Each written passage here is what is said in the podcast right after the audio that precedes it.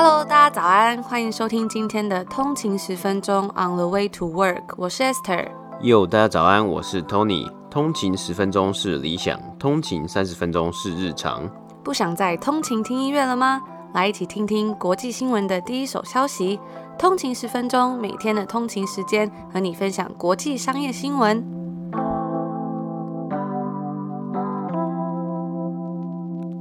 大家早安，今天是五月十七号星期一，又是一个礼拜的新开始，欢迎回来通勤十分钟。大家早安。那其实今天也是五月的第三个礼拜了，我记得印象很深刻的时候，那时候还跟大家讲说，哇，今天是四月的一开始，然后没想到现在也是五月第三个礼拜了嘛。那这周末我们也有看到说，台湾的疫情也是改变的蛮大的，然后这有蛮多人就是要开始在家上班。那我相信这是一个还蛮动荡，就是还蛮多改变在发生的时候，相信应该有很多人可能都会觉得蛮不适应的。如果大家有兴趣的话呢，我们也可以来跟大家分享说，在这一年来我们是怎么样去调试自己的心情，然后让自己比较可以习惯这种长期待在家的状态，然后去让自己保持正面。那也希望大家可以保持健康，而且在面对疫情的时候，就是勤洗手、勤消毒，然后保持冷静。我觉得一切总有一天会过去的。那我们一样是话不多说，赶快进入今天的美股指数吧。好。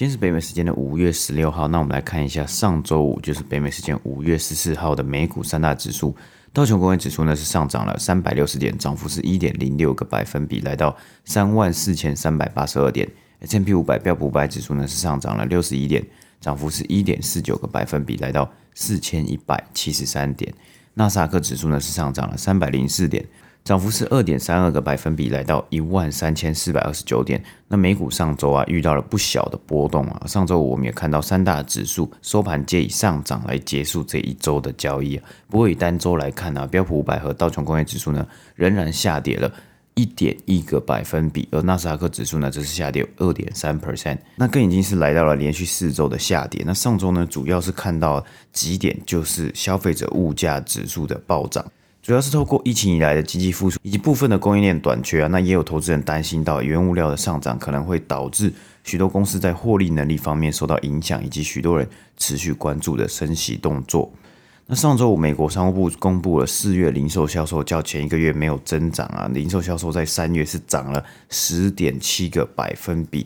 那也反映了许多人当时拿到刺激方案支票之后的买气啊。不过进到四月，可能这个动能没有往上冲啊。许多经济学家预估啊，大约是上升零点八 percent 到一 percent 之间呢。不过如果进到暑假持续重新开放，报复性的消费，包括出游以及休闲娱乐，可能会将这个数据再度冲高。那我们上周还有看到特定领域部分的下跌啊，像是特斯拉的股价就下跌了十二个百分比。而在 Elon Musk 表示特斯拉暂停接受比特币付款之后，比特币的价格呢也有随之下跌。ARK Investment 的主力创新 ETF 单周下跌四点九个百分比。那个股方面呢，迪士尼公司股价下跌二点六个百分比，来到一百七十三块。该公司周四最新财报表示，Disney Plus 的新增用户啊是少于华尔街的预期。那上周五，美国十年期公债殖利率呢是上升至一点六三九个百分比。那以上呢就是上周五美股三大指数的播报。今天的第一则新闻呢，要来跟大家分享跟疫情有关的新闻。那在上周四，美国 CDC 疾病管制与预防中心才宣布说，完整打完疫苗的人是不需要在大多数的室内以及室外场所佩戴口罩的。虽然有非常多人已经开始在庆祝说，终于迎来了不用戴口罩可以露出整个脸的夏天了，但是呢，对于一些公司来说，他们就要开始头痛的面对这些可能不太完全的指示跟资讯。那大型零售商像是 Target。Starbucks 以及美国老牌美货 Macy's 还有 Home Depot 啊，他们都还没有更改他们在店内佩戴口罩的规则。不过，有些其他公司已经马上开始跟进 CDC 的脚步来调整了。前几天，大型量贩店 Walmart 就宣布说，除非是当地的法规要求啊，不然完整打完疫苗的顾客以及员工是不用戴口罩的。那 Disney 呢，在上周五也开始放宽了在他们 Disney World 户外戴口罩的规范。另外啊，堪称是美国最受欢迎的国民超。市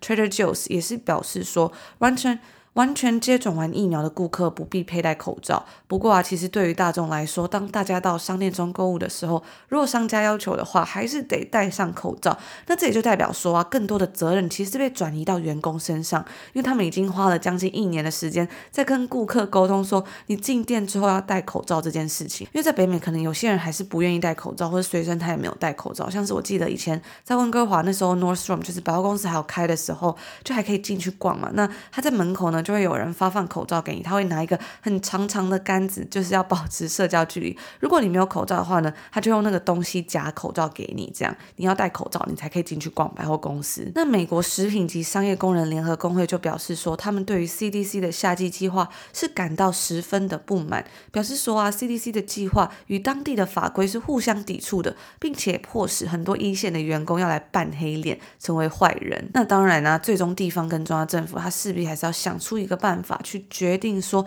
到底要不要戴口罩这件事情。在截至上周五的早上，有十个州都已经跟进了 CDC 的脚步来调整他们的地方准则。那上周四呢，内华达州也调整了他们对疫情的规范。在那之后啊，有两家 Las Vegas 的大型赌场都宣布说，你只要接种完疫苗，你就不用戴口罩了。那以上呢，就是今天要来跟大家分享第一则跟疫情有关的新闻。那当然有看到最近台湾疫情的消息是变得越来越严峻，也希望大家可以保持健康，然后勤消毒、勤洗手、戴好口罩，希望一切可以赶快度过。今天的第二则新闻呢，我们要来分享一下去年十二月 IPO 的外送平台 DoorDash 最新一季的财报。那该公司呢，在第一季的时候是缴出了超越预期的营收表现，但是在获利的部分呢，则是没有达到分析师的预估。不过啊，因为该公司也调高了今年的财务预测，振奋投资人的心情，上周该公司股价收盘就上涨了二十二个百分比，来到一百四十一块美金。那 DoorDash 第一季的营收啊，是来到了十亿美金，高于预期的九亿九千三百万美金，也较去年同期成长了一百九十八个百分比。不过，缴出了净亏损一亿一千万啊，换算每股亏损为三十四美分，多于预期的二十六美分。那去年同期呢，则为净亏损一亿两千九百万。啊，虽然营收成长啊，但是对于 DoorDash 来说，前方还是有许多问题存在。首先，本季曾一度看到。缺少外送人力，那也让获利能力啊有可能下降。但是根据该公司表示啊，这个问题已经在第一季的尾声解决了。在财报之中啊多尔盖是写道，高于预期的消费者需求，加上第一季的天气因素。和刺激经济支票，让外送员的供给一度不够。那除此之外啊，美国许多城市也因应这些外送平台所做出限制，他们对餐厅的抽成也有造成影响。根据 CNBC 的报道啊，这些政策会降低 DoorDash 潜在营收大约三千一百万美金。毕竟这些抽成呢也是蛮夸张的，从十五 percent 到三十 percent 不等。那我们也看到啊，有的餐厅如果不想被抽这么多啊，他们会选择在这些平台上面调高定价，然后再进行比如说店内的促销，像是你自己去领外卖可以打折，或是开发自己的订餐系统。那在多伦多这边呢、我们之前也有分享过，我们有看到像是 Square 以及 Reach 等公司啊，他们也有在做这样就点餐系统的服务。DoorDash 则是表示啊，根据抽成不同的等级，他们会提供相对应的支持，像是行销的协助等等的。而根据 Edison Trends 研究公司指出啊，DoorDash 已经在今年一月美国的市占率达到超过一半以上了。但是因为现在美国情况是算是经济逐渐复苏嘛，成长呢，我觉得 DoorDash 的成长有可能会面临停滞不前。也因此啊，DoorDash 希望可以不止外送餐点，还可以扩张到外送杂货等商品啊，希望能够增加他们顾客的黏着度。那这一次的财报啊，也有提到非食物的订单较去年同期成长了四十个百分比。不过目前这类的订单啊，仅占所有订单的七个百分比啊，所以还是有很大一大段的成长空间。那虽然 Dordash 在市占率以及营收方面表现不错，但是最重要的问题其实就是能不能赚到钱，能不能有所获利啊？我们看到许多外送平台的商业模式在获利方面呢，其实都还是没有展现出来。不仅仅是 DoorDash，像 Uber 的 Uber Eats 也是一样的状况。本季的 Margin 呢，DoorDash 来说也没有前几季来的好，所以还是会对这些公司有一些疑虑啊。那该公司呢，也将今年的财务预测调高，目前。Gross Order Value 总订单价值会来到三百五十亿到三百八十亿，先前的预估呢为三百亿到三百三十亿，而调整后的 EBITDA 呢则是会在零到三亿之间，先前的范围是从零到两亿之间呐、啊。所以因为 DoorDash 调高了预估啊，所以才迎来了上周五收盘的时候呢是。继 IPO 之后，去年十二月 IPO 之后呢，股价涨幅蛮高的一个交易日啊。那我们也看到，今年年初的时候，其实 DoorDash 的股价最高曾经来到超过两百块美金啊。那目前是在一百四十块左右的水平。那以上呢，就是今天第二则新闻的播报。那今天的第三则新闻呢，要来跟大家分享一些跟投资有关的消息。对投资人来说啊，这几个月以来可能都是比较艰困的，尤其是投资比较多成长股的人。但是呢，对于如果是准备进场投资现金在手的人的话，过去几个月就可说是一个非常不错的时机。那尤其啊，是在最近许多公司都开始发布财报之后，看起来有蛮多不错、蛮吸引人的机会。那去年有非常多的公司 IPO 上市，我们在一直以来也有跟大家播报了非常多间公司。不过呢，这波热潮是否还能持续呢？The Renaissance IPO ETF 这支股票型指数基金，它拥有许多家在过去两年中首次公开募股上市的公司。然而呢，它的价格是在二月份的高峰的时候啊，下跌了将近三十个百分比。那我们就来检查一下它其中的一些公司。首先是 Airbnb，虽然呢 Airbnb 可能是世界上最值钱的这种住宿公司，在它上市的时候啊，它交易首日股价涨幅就超过了一倍，市值突破一千亿美金。超过万豪国际、希尔顿全球以及凯悦酒店等等的三大集团市值总和。不过啊，它的股价已经从当时最高峰的时候下跌超过三十七个百分比。但是呢，在昨天，它的 CEO b r a n c h e s k y 就表示说啊，他预估在今年夏天旅游业将会强劲复苏。接下来是 Coinbase 这家加密货币交易平台，那这次呢，也是它作为上市公司的第一份财务报告。而在这个财报当中啊，这家美国交易量最大的加密货币交易所，并未达到预期。并且呢，它是持续以远低于它 IPO 的时候的价格来进行交易。那该公司就表示说，它将在六到八周内，在它的平台上面添加更多的加密货币，包括近期非常火热的这个狗狗币。除此之外呢，在去年秋天引起轰动，算是当时最大的 IPO，由波克夏所支持的云端公司 Snowflake，它的股价呢，与在最高点的时候。相比是下跌了五十一个百分比，那最后一家也是之前掀起广泛注意的交友软体 Bumble，它的股价比起当时 IPO 的起始交易价格四十三块美金是下跌了不少。在上周它财报发布之后，它的股价就起起伏伏。那其实这些近期 IPO 的公司呢，我们今天提到的像是 Coinbase、Airbnb、DoorDash、Snowflake，甚至是 Bumble，我们都有在我们之前的节目里面有介绍过了。那在当期节目里面，我们都有跟大家分享到这家公司是做什么，然后他们在 IPO 的时候当时。状况，所以如果对某间公司有兴趣，或是对这些公司 IPO 有兴趣的通勤族呢，也欢迎可以回去听我们之前每一集特别介绍这些公司 IPO 的集数。最后一则新闻呢，我们就是来补充一下前几天在我们的 IG 频道上的一个连线微图。我们现在有个新系列叫做通勤读新闻。那我们在前几天呢就有分享了有关于饮料产品的一个新闻。饮料产品在市场调查公司 IRI 的 CPG 需求指数中，一直是担任领先的角色。那 CPG 就是 Consumer Package Goods 嘛。该指数呢，它是在过去的六周内按照销售额去追踪消费者购买量的变化。那根据最新的数据显示啊。截至五月二号的一周内，该细分市场的收入是较去年同期增长了七个百分比。水跟运动饮料呢，则是主要推动成长两个类别。原因呢，就是包含因为说消费者正在补充水分来解决打完疫苗之后会产生一些副作用，尤其是在第二剂之中嘛。那很多人就说打完二剂之后啊，是身体会非常的不舒服，会发烧等等的。那我自己已经打完几天了，我是觉得除了我的手臂非常的酸痛之外，呃，人也很累之外，我是没有发烧啦。但是真的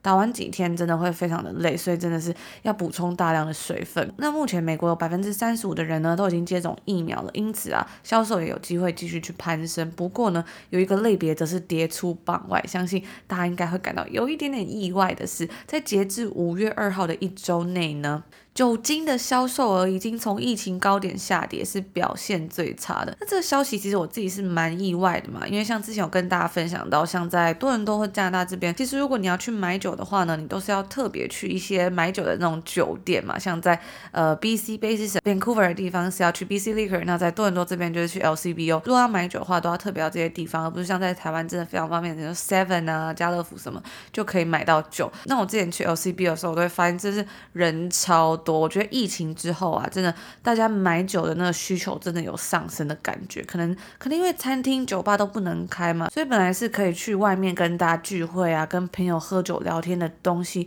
就要变成说搬到家里面，那大家就只能自己去买酒了。那除此之外啊，在健康饮料的部分呢，Gatorade 依然是主导着美国运动饮料行业。根据 Euromonitor 的数据啊，Gatorade 的市占率为百分之七十二点一。不过虽然如此呢，这个数字是仍然在下滑当中。说到这个 Gatorade 呢，我们之前有稍稍跟大家分享过，就是那个颜色非常丰富的运动饮料，就是它有各种颜色，而且是非常鲜艳的那种红橙黄绿蓝靛紫。所以我之前就有想要去买那种运动饮料，可是看到那些五花八门的颜色，我真的是有点却步，就。就不太敢喝看起来色素很重的饮料。之前有一次 Tony 生病的时候呢，我就要去买运动饮料给他喝，但是因为没有办法，我就特别就挑了一个是透明的。可是根据他自己喝的感觉，他好像也是不太喜欢了。我像我自己好像也不太喜欢喝这种运动饮料啊，只是像我以前小时候的时候是蛮，就是当然会会很好奇嘛，是想说，哎，这个 Gatorade 五颜六色，但我自己喝下来的感觉就是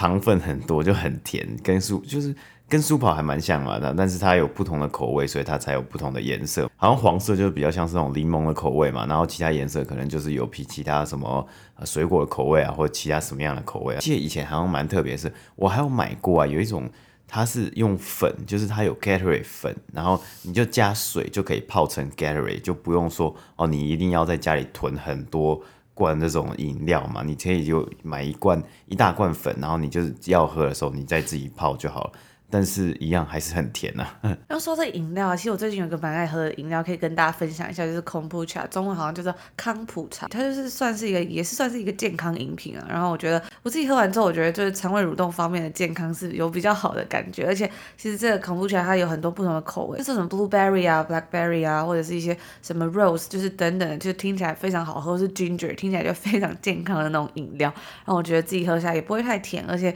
也蛮健康的，所以跟大家分享一下。知道大家有没有喝过这个康普茶？最近这几年以来，好像真的还蛮红，因为大家越来越讲究这种健康的趋势，就好像蛮流行的嘛。然后看到超市里面啊，就会有一区特定的一个区域，就是他会卖恐怖茶，然后你就看到哇，一整排，然后有不同的饮料，然后有不同的口味这样子。我第一次看到它的时候，其实也觉得蛮特别，因为它其实恐怖起来它都是用玻璃瓶装的嘛。那有的玻璃瓶它是那种就是咖啡色的玻璃瓶，所以我第一次看的时候就觉得说，这是什么东西？这是酒吗？还是这是什么醋吗？怎么装在这么奇怪的容器里面？然后就有点跃跃欲试，很想要喝喝看，可是又觉得说好像感觉不太知道这是什么东西。但是呢，因为这阵子就是康普茶还蛮红的嘛，所以我后来就索性就试试看，然后就一试成主顾。我之前看台湾好像也蛮多人就是有自己用那个菌，然后培养康普茶，我觉得也蛮酷。的。而说到这个 Gatorade 啊，它虽然市占率很高，但是它的这个数值是在下滑的嘛。而且除此之外啊，还有一个它没有被注意到的竞争对手，就是